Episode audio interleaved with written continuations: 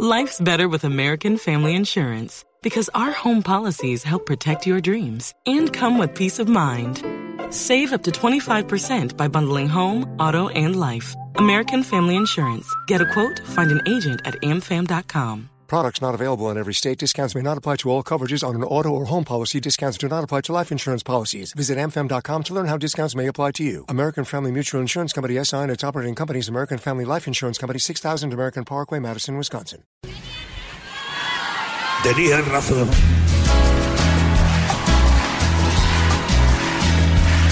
Mis amantes, en eso de que antes el malo era yo. Esa abuela, después de dos periodos en el Congreso de la República de ocho años, dándose una batalla tremenda por la paz, por las víctimas, decidió apostarle a la política y es la candidata a la vicepresidencia de Gustavo Petro. La doctora Ángela Robledo, bienvenida. Gracias Vanessa por la invitación, un gusto estar en la cabina de Blue Radio. Aquí siempre bienvenida.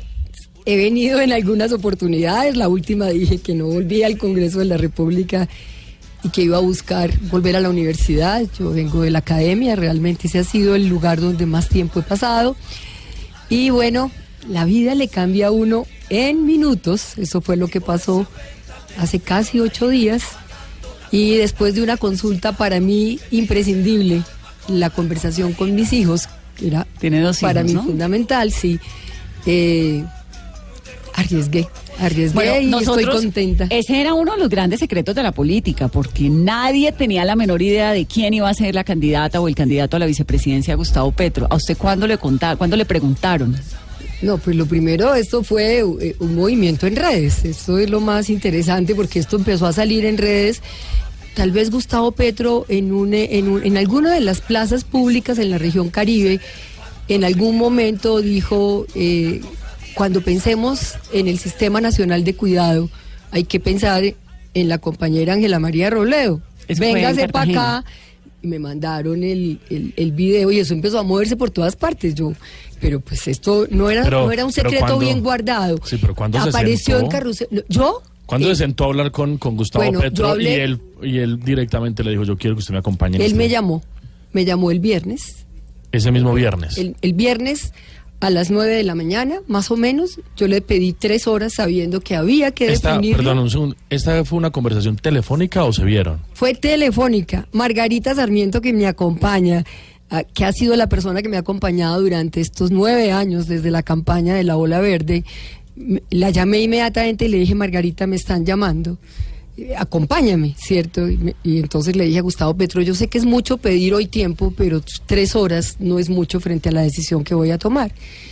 Y es fundamental lo que digan mis hijos, porque si bien yo iba caminando de nuevo hacia la academia y por supuesto preservando ese escenario y esas horas de encuentro con mis nietas, eh, también entendía que era un momento histórico. Me dijo, piénselo. Piénselo una horita.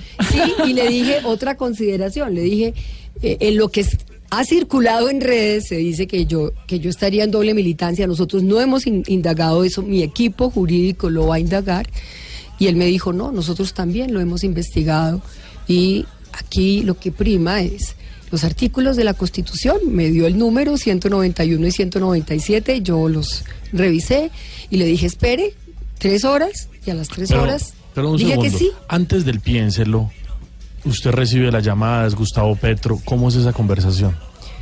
Gustavo me dice, hola Ángela María, ¿cómo estás? Yo le dije, hola Gustavo, ¿cómo estás? Eh, cuéntame. Me dice, bueno, tú has estado en todos los escenarios de discusión para que seas tú la vicepresidenta. Eh, ¿Por qué no lo estoy haciendo antes? Te estarás preguntando. Y le dije, pues claro. Me dijo, porque hasta última hora busqué si era posible un acercamiento y una alianza con Sergio Fajardo y Humberto de la Calle.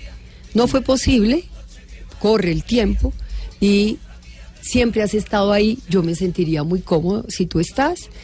Entonces le dije mi condición personal, pensarlo, mirar lo de doble militancia y también le dije una tarea, si esto resulta, que resulte estimulante para mí, que me permita darle continuidad a la tarea que he hecho desde el Congreso de la República y como feminista que ha trabajado por la paz y por la reconciliación. Y en fue este una país. decisión eh, pensada con su familia, con usted, con todos. Conversación con mis hijos, pues afortunadamente con Sebastián y Simón siempre hay una relación muy interesante porque mis hijos dicen una cosa, me dice, tú has sido una mujer muy libertaria, es verdad, Eh, siempre has hecho lo que has querido, pero siempre has hablado con nosotros y nosotros hemos respetado esa decisión. Hace ocho años, cuando Antanas me llamó, yo era decana de psicología, más o menos parecido. Claro.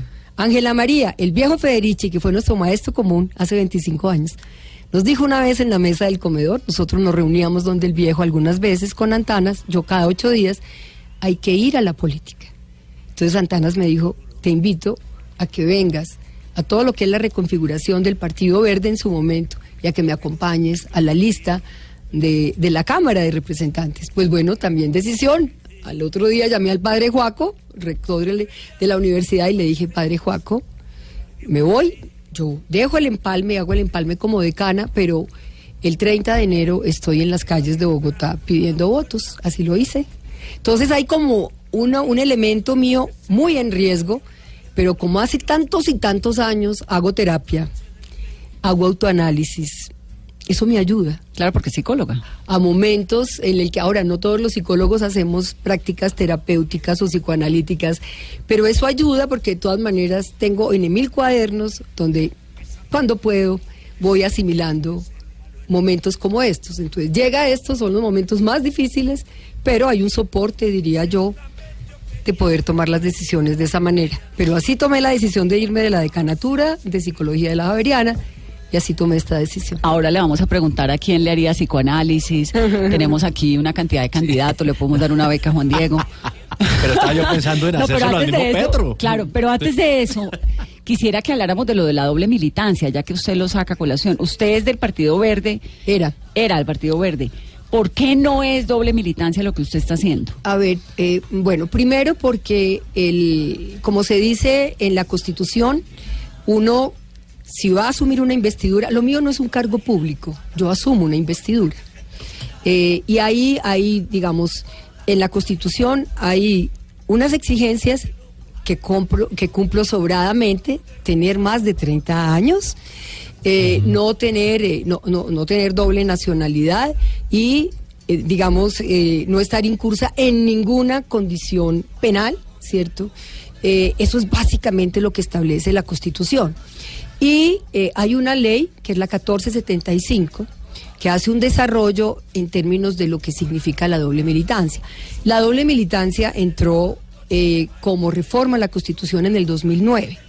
El espíritu de la doble militancia eh, en esa época era mm, presidente Álvaro Uribe, el espíritu era impedir que se produjera tra- transfugismo entre los partidos y especialmente en el marco del Congreso de la República.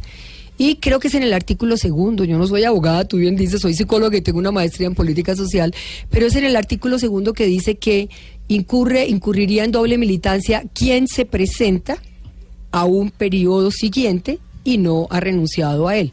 Yo no me presenté el 11 de marzo, yo no pedí aval del Partido Verde eh, y entonces, eh, Pero, pues por ver. ese lado no hay doble militancia. Pero, pero me- metámonos, metámonos con los artículos eh, que usted menciona y con la ley que usted refiere, que es la 1475 de 2011, aquí la tengo, eh, que es mediante la cual se adoptan reglas de organización y funcionamiento de los partidos y movimientos políticos.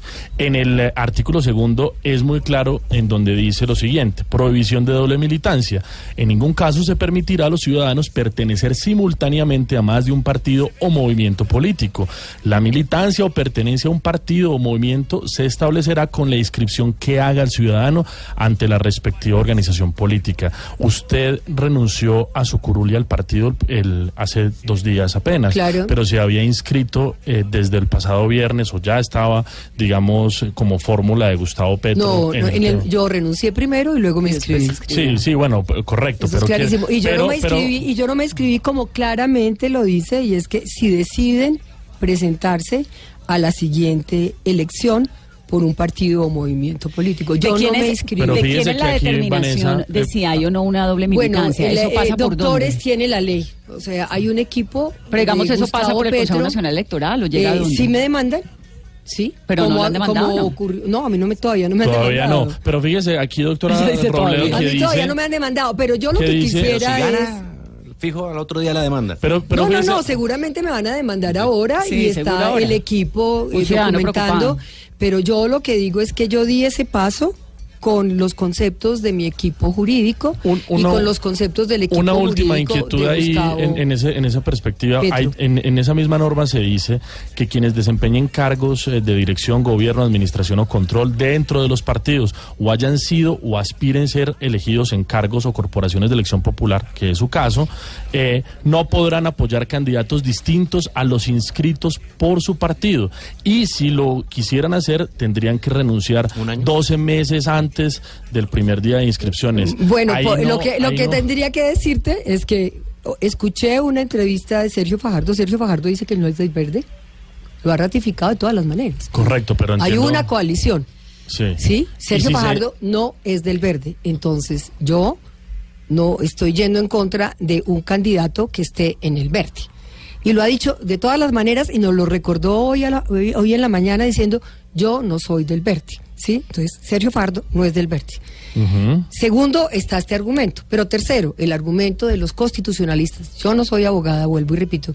Es que una ley no puede ir más allá de lo que establece La expresamente la Constitución. Es sobre Claro, eso, pero eso sobre ya ese- llevar, ese- eso ya ese- llevar eso, el debate, ¿no? A No, unos y- y niveles lo muy vamos a altos. Pero- llevar. Pero, doctora, yo le quiero preguntar esto. Y lo vamos Eh, a llevar cuando uno- seguramente. pero- Cuando uno para, para tomar una decisión tiene que rodearse de tanto abogado y, y comenzar a pensar si está uno infringiendo una norma, es porque hay algo que no está del todo tan claro, ¿no? Es decir, eh, de- evidentemente sí podría haber también eh, el... Pero yo, yo lo que te digo es que candidato que hay hoy en día no tiene elementos jurídicos. Este es un país que ha juridizado absolutamente todo. Sí, somos muy Aquí tomas una De hecho, decisión, hablas y todo País- se lleva. país Yo no tomé, sí, no, yo no tomé la decisión solo con un elemento jurídico. Yo tomé una decisión con una convicción profunda Sí. de que yo quiero contribuirlo a este país. De hecho, ayer estábamos hablando aquí Entonces- eh, con el doctor de la calle sobre lo mismo, sobre cuál era el mecanismo jurídico para que eventualmente, si Sí, se tocaba la dejar de ser alianza. candidato, pudiera hacer una alianza con Entonces no me digas Robledo. a mí que yo soy la única que estoy tomando esa decisión. No, no, no. to- to- Todos, todos. Todos, por eso, porque somos un país que queremos. Yo respeto profundamente la ley, por supuesto. Por eso estuve en el Congreso de la República y dije, aquí hay que legislar con la Constitución y no con la Biblia, ¿cierto? Sí. Y, ento- y todo eso se volvió, y, y, y si dices, y si afirmas, y si asistes al debate media hora antes o media hora después, todo eso. Ella va a ser ese es- la candidata ese a la es el litigio que tenemos hoy. de Gustavo Y Petro entonces, hasta claro. que el Consejo Nacional Electoral Pero le diga doctora lo Robledo, contrario. ¿no, no teme que en este país eh, tan santanderista, eh, eventualmente que en, en un escenario muy posible, según las encuestas, que ustedes lleguen a una segunda vuelta y por vía de una demanda de nulidad, eh, todo ese esfuerzo político pueda terminar eh, yéndose al traste? ¿No, no, no, no han calculado ese eh, escenario? Doctores, tiene la ley.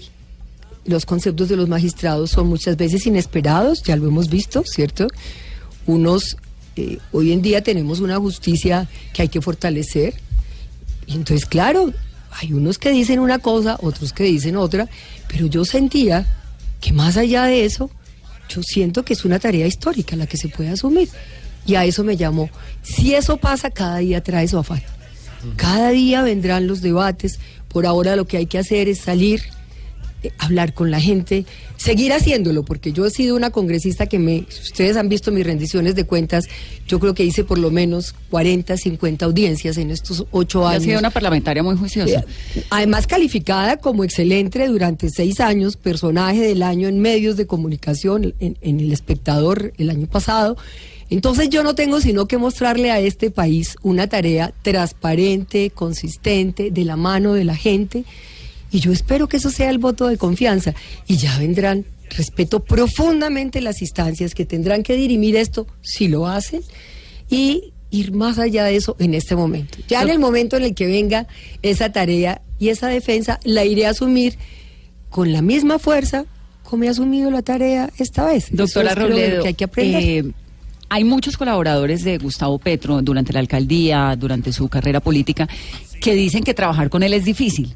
¿A usted le, cómo le ha ido?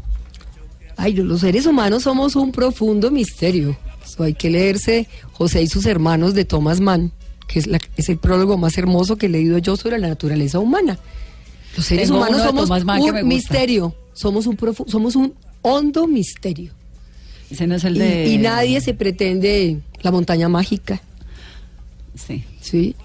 Muerte en Venecia. Muerte en Venecia. Bueno, Muerte soy una Venecia, buena estaba lectora pensando. y ahí hay una cantidad de claves, eh, o sea, somos se- profundamente complejos. Yo también lo soy, yo soy una mujer muy compleja, una mujer que se ha luchado este lugar, y no solo personal, sino el de tantas mujeres. Entonces, hay que mirar. Yo creo profundamente en que las relaciones se construyen y estoy segura que voy a, a- a construir una relación con Gustavo Petro y él también sabe de alguna manera yo quién soy. ¿sí? Pero desde una, desde perspectiva, como, como la- la- le preguntaba ahorita a Juan Diego desde el psicoanálisis, que es su campo, ¿cómo es Gustavo Petro? Ana- ana- anal- analícennos. No, eso sería absolutamente irrespetuoso, porque además tú sabes que, Que esas un consultas son. Yo Pero- lo que pero- creo pero- es que este país necesitaría diván en todas partes. Tuvimos hace mucho tiempo un proyecto con Antanas cuando salimos de la alcaldía y quisimos seguir haciendo tareas. Y decíamos, eh, Antanas hablaba de confesionario y yo hablaba de diván. Antanas decía, lo que hay que hacer es un confesionario y que la gente llegue y no sé qué. Y, y yo le decía, lo que necesitaríamos es un diván, porque en un diván ustedes saben, uno funciona por asociación libre, está alguien que te escucha profundamente, eso es un psicoanalista y tú dices lo que quieres y callas lo que quieras. Entonces yo creo que Colombia necesitaría divanes en todas partes y que nos ayudaría de verdad sin el ánimo de banalizar un ejercicio terapéutico que yo he hecho por años, por años. Eso nos ayudaría enormemente. Entonces, a propósito de eso, yo creo que nos ayudaría a muchos. Gustavo es un hombre complejo, pues lo hemos visto actuar. Yo lo conozco en el escenario público, yo también lo soy. ¿Usted es pero amiga como él, de hay él? cantidades de no, yo no soy amiga personal de Petro. Yo lo conocí en sus debates extraordinarios sobre la parapolítica. No me perdía un debate de Gustavo Petro, como no me perdía un debate de Jorge Robledo, mi pariente, entre otras. Eh, y, y- y bueno, nosotros, ahí lo conocí. Luego en la alcaldía, Vanessa, eh, cuando, cuando se tramitó el proyecto de uso del suelo, eh, yo, yo, yo, yo consideraba, pues, yo había administrado Bogotá con Antanas Mocus en su segunda alcaldía y creía que la ciudad no podía seguirse extendiendo. Compartía esa visión de, de concentración urbanística en ciertos lugares. Había recorrido Bogotá como directora de Bienestar Social del Distrito, hoy Secretaría de Integración. Y fui con Germán Vargas Lleras a una sesión de trabajo para pensar el tema del uso del suelo en Bogotá. Fue cuando lo conocí, no lo conocía. Yo no lo conozco realmente. ¿Y cómo hace, cómo hace uno para pasar de trabajar con Mocus, que es tan conciliador, que es como una cosa tan diferente a Gustavo Petro, a pasar a Petro? Mocus es un hombre profundamente complejo. Claro Yo que es conozco a. Mocus hace 25 Bueno, pero- años. pero Claro no, que es complejo, Mocus pero es, es- un hombre profundamente complejo, Claro, pero es maravilloso, mocusiana del fascinante. corazón, Ah, mi ADN ¿no? es mocusiano, eso no me lo quita nadie. Y, y a mí, no sé, tal vez estoy equivocada, pero me parecen tan distintos Mocus y Petro que cómo hace una mujer para pasar de la mano derecha Sí, de Mocus total. a Petro. Mira, son innovadores, son inteligentes, son buenos lectores. El sábado por la mañana, cuando fui a desayunar con él para pensar en este tema, dos horas de trabajo, media hora se nos fue discutiendo autores comunes, media hora. Eso pasaba con Antanas y después dijimos, no, pero es que hay que hablar de la campaña. Sí, Foucault, Negri, Rifkin, son autores comunes, ¿sí? eh, literatura y de- pues, eso me pasa a mí con Antanas, ¿sí? Eh, entonces, por supuesto, no se trata, hay una singularidad de los dos. Yo a los dos, pues Antanas es que es mi amigo entrañable. Yo con Gustavo Petro voy a empezar a construir una relación. Pero son personas complejas, inteligentes, buenos lectores. eh, y hoy tienen un denominador común, con estilos distintos, pero defender la paz, defender la vida. Para Gustavo Petro la vida es sagrada hizo su camino, viene de donde viene, pero logró indicadores en su Bogotá humana de disminución de la tasa de homicidios altísima. Antanas empezó esa tarea. Sí, pero, pero también quienes conocemos lo que ha hecho Antanas y a usted, doctora, cuando estuvo también en el Consejo de Bogotá y todo eso. Ah, que me sentaban allá todos los días. Sabemos que Antanas Mocus era de un corte, inclusive algunos lo tachaban neoliberal por las privatizaciones, por lo que se hizo y demás. Uno verla claro, uno entendería que estratégicamente a usted la ponen allí de segunda con Petro, de pronto para jalar un poco votos que, Petro por sí mismo, por su eh, corriente ideológica y demás, no, no jala. Pero, pero, pero tienen eh, unas distancias también muy bien marcadas desde el punto de vista del modelo económico, político. Siempre discutimos con Antanas eh, propuestas diferentes. Antana siempre lo dejó. Yo fui siempre la expresión más de inclusión, de debate sobre un Estado neoliberal pequeño que lo que ha hecho es permitir todos estos monstruos de Odebrecht. Son unas oficinas de unas agencias minúsculas controlando billones de pesos. En eso teníamos perspectivas distintas con Antanas, ¿sí? Teníamos perspectivas distintas de alguna manera sobre, por ejemplo, a mí me tocó una primera discusión sobre la UESP de incorporar a los recicladores. Antanas tenía dudas porque decía que eh, había que buscar un modelo más eficiente. Carmen Saldías, María Teresa Garcés, que era su vedora, y yo peleábamos porque fuera una tarea incluyente. O sea que yo vengo acostumbrada de un ejercicio de liberación que Antanas siempre asumió, eh, que Antanas reconoció eh, y que yo creo que ahora, yo lo único que estoy haciendo, a quien me conoce desde hace tanto tiempo, es identificarme con una tarea. Yo desde el Congreso de la República defendí, y ustedes lo vieron, a ultranza la universidad pública. Me absolutamente atravesé para que no vendieran parte del campus de la Universidad Nacional, porque estuvo a punto de venderse para ese gran modelo de Sarmiento. Yo acompañé la mano, la mano para impedir que en las universidades públicas entraran recursos de privatización. He sido totalmente crítica frente al modelo de ICETEX, que hay que mantenerlo, pero no podemos tener cientos de estudiantes que salen debiendo 60 o 70 millones, no encuentran trabajo y su única opción en la universidad es endeudar a ellos y a sus familias. Yo he defendido la universidad pública. Yo presenté un proyecto para pensar la salud sin EPS, pues está en el modelo de, Petro. Yo acompañé el proceso de paz y apoyo a las mujeres campesinas de este país, eh, al movimiento de mujeres agrarias para tener tierra. Todo eso está en usted, el usted ha sido una gran defensora. No es un gran salto. Yo lo que encuentro es un camino complejo y difícil, pero que le da continuidad a mi tarea.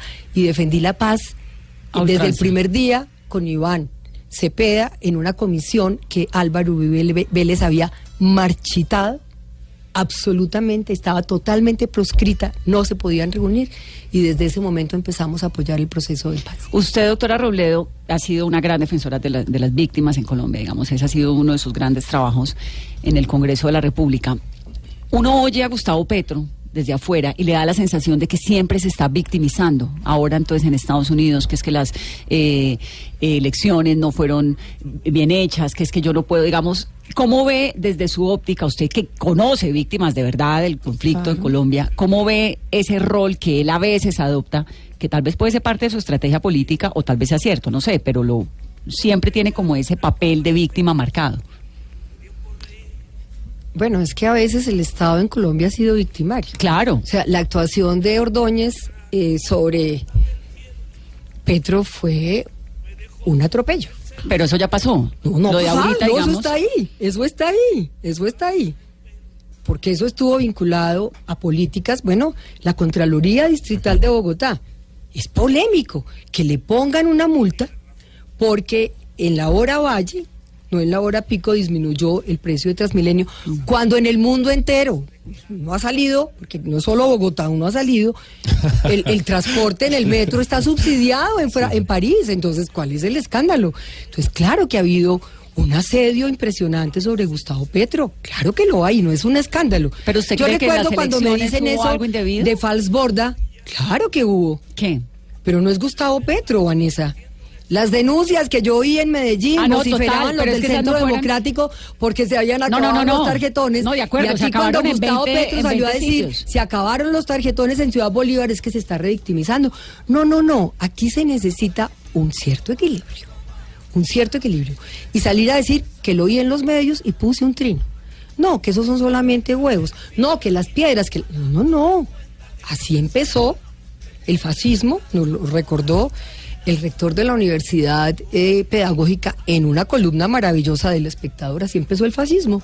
Se reunían unos cuantos, llegaban y tiraban huevos y piedras y nadie condenaba nada. Y recuerdo una frase de Fals Borda, cuando se estaba en, la, en lo fino de la violencia bipartidista, decían, esperemos, esperemos. Y estaban asesinando a los campesinos en el Tolima. eh, Yo estudié en Caldas y a mí la violencia, yo viví en un departamento que era de violencia y era como si no hubiera pasado nada. Esto para decirte que por supuesto no se trata, porque entre otras yo respeto mucho a las víctimas. Pues es que por eso se lo pregunto, porque Por usted eso. conoce lo que es una víctima y de yo verdad. sé lo que ha sido víctima y Gustavo Petro ha sido víctima. O sea, ¿por qué se va a venir a decir que revictimi- revictimizarse si él ha estado ahí? Lo que hay que hacer cuando hay un ejercicio de victimización es remover las condiciones objetivas de si las hay. Entonces hay que esperar, hay que esperar. Sabemos que tenemos una Fiscalía General de la Nación que es compleja. ¿Que quién está allí? ¿Cómo le, cómo le gusta a usted esa palabra, no?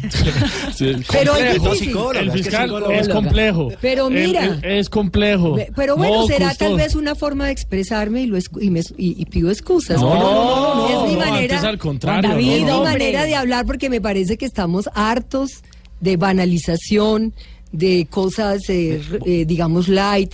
Sí, me parece que es que es- miramos el mundo. Y digo, ¿por qué complejo el fiscal? Porque resulta que el fiscal general de la nación, recuerdan ustedes que las mujeres nos opusimos a que fuera el fiscal porque dijo que en Colombia la violencia intrafamiliar era conciliable y que era un mal menor. Sí, sí, sí. Lo recuerdo. Pues bueno, recuerden. Y entonces escribimos cartas Sí, y lo pusimos. ¿Por qué lo traigo? Porque él estaba diciendo que las mujeres en Colombia se estaban revictimizando, que era que, que eso había que resolverlo ahí entre Vanessa y su Sí, compañero, marido, entre sí, tu nos compañera furiosas. y nosotros, ¿cierto? Que eso era un asunto menor y de conciliación. Pues bueno, es que en este país la primera revictimización es no reconocer la condición de la víctima.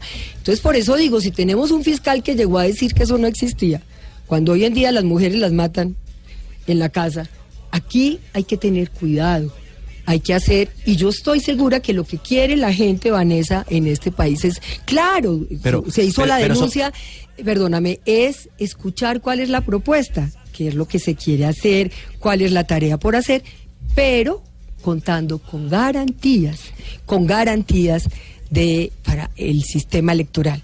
O sea, yo renuncié el martes en el Congreso de la República y las quejas de la registraduría vinieron en especial del Centro Democrático. Entonces, no es Una- una pregunta, usted Vanessa. es, Pero un segundo, eh, antes de eso, Petro diciendo no hubo garantías, no, el Centro Democrático el, el representante, uno de los representantes de Antioquia presentó Usted una renunció queja. este martes, Sí, o sea, después de haber inscrito la candidatura.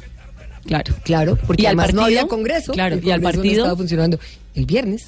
O sea, antes de inscribir la candidatura Claro. o después. Primero renunció al partido, luego la candidatura y luego la curul, en ese orden. Juan. Es, es que quería preguntarle esto. A lo mejor el sentido común lo responda, pero eh, me la voy a jugar por esta pregunta, doctora Robledo, para ver si sobre hechos fácticos usted puede dar una respuesta concreta. Y es, ¿usted cree que, que Gustavo Petro fue buen alcalde? Sí tengo pruebas, claro, ¿Sí? claro. ¿Por qué? Porque nosotros hemos, yo hice cerca de 30 audiencias sobre Bogotá. Cuando estaba Gustavo Petro y ahora pues Enrique Peñalosa, que es el jefe de debate de, de- de Gustavo Petro. Sí, le hizo la campaña. no hay duda, no hay duda. Mira, resultados importantísimos. Disminución de las muertes maternas y de la mortalidad infantil. Dos indicadores trazadores de la salud pública en el mundo entero. Casi llegaron a cero en el tema de mortalidad infantil. Se bajó uno de los indicadores que se reconoce, escucha al ministro Gaviria, que es uno de los más difíciles de mover, que es la mortalidad materna. Se logró. ¿Qué pasó? Llega Enrique Peñalosa, eso con base en qué? En que existía un programa que se llamaba Territorios Saludables, que llegaban los funcionarios a las cuadras y trabajaban la tarea. Educación, el primero que dio el paso a iniciar la jornada complementaria, lo que se conoció 40 por 40 en este país, después de que se acabó con la reforma educativa y con la ley 30, la jornada completa fue Gustavo Petro. Era una jornada eh, complementaria de arte, de literatura, de salida a las ciudades. Anda, mira qué se está haciendo ahora. ¿A usted le parece? Hay una debilidad eh, significativa. ¿A usted le parece, doctora La Robledo? reserva Van der Hamen. Bueno. ¿Sí? Eso todo. Entonces, ahí hubo una protección. Cerros de Bogotá. Se, empezó a desarrollar el cumplimiento de la sentencia para la protección de los cerros en Bogotá. Y el plan norte para el tema de viviendas, que lo dejó Gustavo Petro tramitado, ¿cierto? Que es para darle a la ciudad la posibilidad de continuar, eh, digamos, desarrollando, desarrollándose en términos urbanísticos. Esa es la base sobre la que... eh, Bueno, Peñalosa también se perdieron un montón de casas gratis que tenían que dar porque no había los terrenos, ¿no? Para la Eh, gente pobre, que había, el, el- el- eh, el Estado estaba dando casas y no pudieron hacerlas porque no, en esa alcaldía nunca se entregaron los Eh, terrenos. Claro, pero, pero hubo otros proyectos que de manera concertada se, se pudieron hacer. Porque la diferencia entre el modelo Peñalosa, y lo digo porque yo llegué después de la primera administración de Peñalosa, es que Peñalosa piensa en edificios y casas sin que llegue toda una infraestructura educativa, de deporte, de transporte. Esa es la gran diferencia entre la política de Peñalosa sobre el tema de vivienda y lo que quiso hacerse desde eh, Bogotá, Bogotá Humana. Entonces, ahí hay resultados que precisamente por todo este zarandeo que hubo y toda esta dificultad, eh, no se hicieron visibles. Bueno, y ni siquiera son los resultados No- no de Bogotá un Humana. solo colegio, Petro. Es el DANE, es el DANE. No Es construyó el un solo DANE. colegio, Petro. Eh, mira, hay todo un debate sobre los megacolegios en el mundo entero. Se están devolviendo, lo digo porque yo soy una educadora, yo soy una investigadora, se están devolviendo de esas grandes infraestructuras que no permiten generar comunidad educativa. Y entonces hoy en día se están buscando, por el contrario, grandes eh, construcciones donde los muchachos tienen que viajar una hora a modelos mucho más cercanos, donde pueden generarse comunidad educativa y hay la posibilidad de mucho más trabajo con los padres de familia, hay mucho más eh, posibilidad de, de poder tejer con estos muchachos que hoy en día salen a las 12 del día y no tienen comunidad. Entonces yo, yo creo, por supuesto que hubo errores, por supuesto hubo sectores donde no hubo, pero bueno, aquí me encontré con un defensor de No, Peñalosa, no, yo no, no, me lo no, no, esperaba. no, no, Pero saca les diálogo, doy- les doy un pero dato. parece Sí, no lo poesía. puede decir. Pero No, no, bueno, no, no, no, pero no, bueno, pero bueno, los peñalosistas me dicen lo contrario. Bueno, ah, No, bueno, eso voy a peñalosistas nos dicen petristas. Bueno, vamos. Lo que, sí está claro, lo que sí está claro, lo que sí está Juan Diego, es que la curul de la doctora Ángela María Robledo la va a ocupar un peñalosista, Lombardo Rodríguez. ¿Cómo le parece eso? Yo a Lombardo lo conocí en la, en la eh, eh, creo que ha, ha estado en compromiso ciudadano, pero también creo que es muy amigo de Josman Martínez eh, y que ellos han tenido relaciones eh, con lo que era antes el PIN. Es, eh, leí el perfil Opción Ciudadana. en el en Que era el PIN, sí. PIN y Opción Ciudadana. Sí. Bueno, eh, ¿Y qué opina? eh, y bueno, leí leí el perfil en la en la silla cachaca. Sí. Y pues me pregunto, bueno, ¿qué va a pasar, no? Si el verde le va a dar, pues le, da- le va a dar su, su aval, no sé, el verde decidirá. Pero entiendo que hay relaciones complicadas. Yo, por ejemplo, denuncié a Osman Martínez por una presunta eh, violencia contra su compañera. Eso quedó y duerme el, el sueño de los injustos en el, el comité eh, ético de la Alianza Verde que dice que con las mujeres ni con el pétalo de una rosa. Son cosas que me llaman la atención, bueno, él vendrá, él, ha- él hará su tarea. Y tendrá su curul. Sí, claro, tendrá su curul y tendrá todo el respeto.